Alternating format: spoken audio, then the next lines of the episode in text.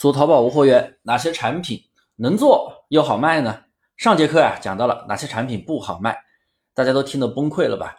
怎么啥都不能卖？那么这节课呢，我就给大家讲讲哪些好卖，哪些能做。新的朋友呢，先订阅一下我的专辑，咱们继续往下听。哪些产品好做呢？像我们淘差价的课程，我推荐新手做的就是有服饰鞋包、童装、家纺四件套、内衣。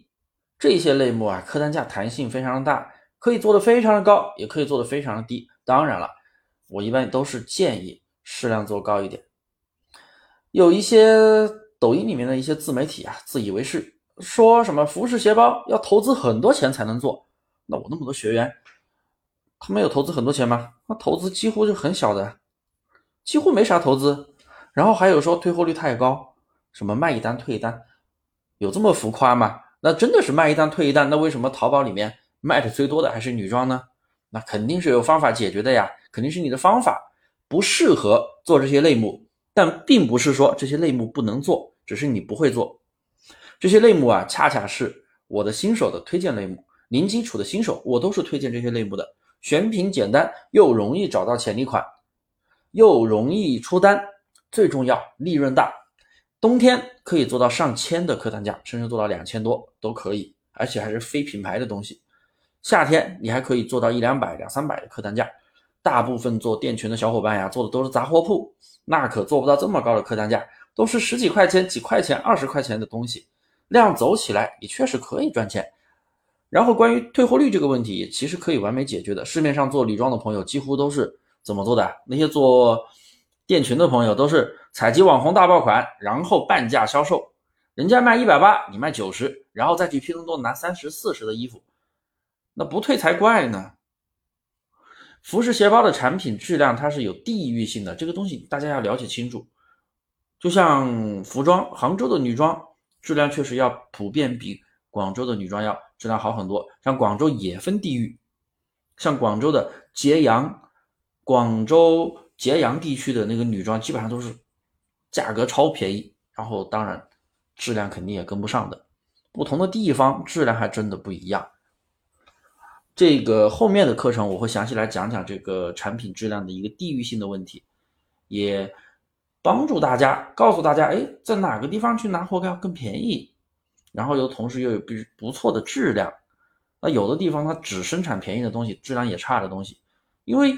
全中国也有人喜欢质量好的、价格高的，有人也喜欢便宜的，质量可能没有要求那么高的，是不是？不同的人群它都有，有需求才有供给嘛。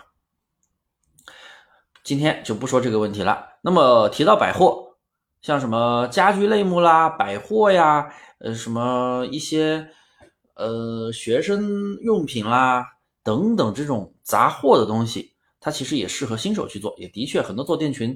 的新手基本上就是接触了这些东西，虽然客单价低，但是这一类产品的品牌因素占比不高，售假违规的几率比较小。因为要知道售假多次是会封店的，而且啊，一般都是围绕时效性去选品。什么是时效性呢？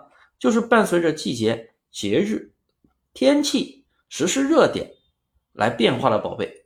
它具有短时间的爆发性，当然数据也掉得快，你得不断的去补宝贝。基本上就是市面上那些做什么蓝海玩法呀，啊，就是基本上做做的这些东西。比如说妇女节刚过，哎，他们可能会提前半个月左右去上一些妇女节的一些相关的一些产品，然后刷点动销，哎，快到节日的时候基本上就能起飞啊！马上又到清快清明节了吧？下个月是清明节。然后下下个月又是劳动节，哎，正是入夏了，一些出游的一些装备啦，那四月又是踏青季啦，或者是清明节，呃，祭祀用的一些用品呢，哎，现在就有人去布局了，再刷一波动销，基本上也很容易起飞，这是市场上的一个玩法。其实不管做什么类目，我们第一点首先要避开违规，你店铺不能被封掉吧？你店铺被封了，你做啥都不行了。那总有人来问我，大魔老师，我能不能卖高仿？我能不能卖耐克的鞋子？我能不能卖这种高仿？我能不能卖高仿的鞋子、高仿的包包？我能不能卖虚拟产品？这些容易死掉的东西，你去卖它干嘛呢？是不是？店铺都死了，你别谈赚钱了。所以呢，我们先考虑避开违规，然后再考虑怎么去做好选品，然后怎么样去出单，怎么样去打造小爆款。有什么问题呢？欢迎随时找我交流。我也有一套免费的视频课程送给大家，有问必答，说到做到。